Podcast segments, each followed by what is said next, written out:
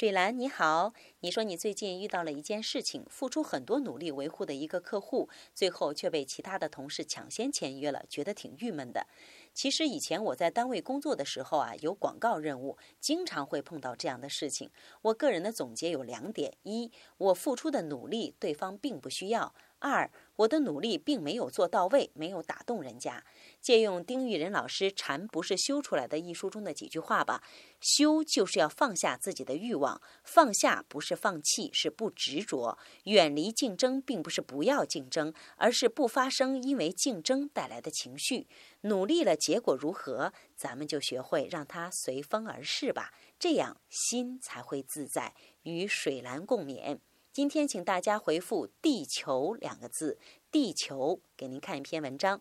今天晚上的七点到九点是明镜堂的自然冲击疗法分享时间，晚上见吧。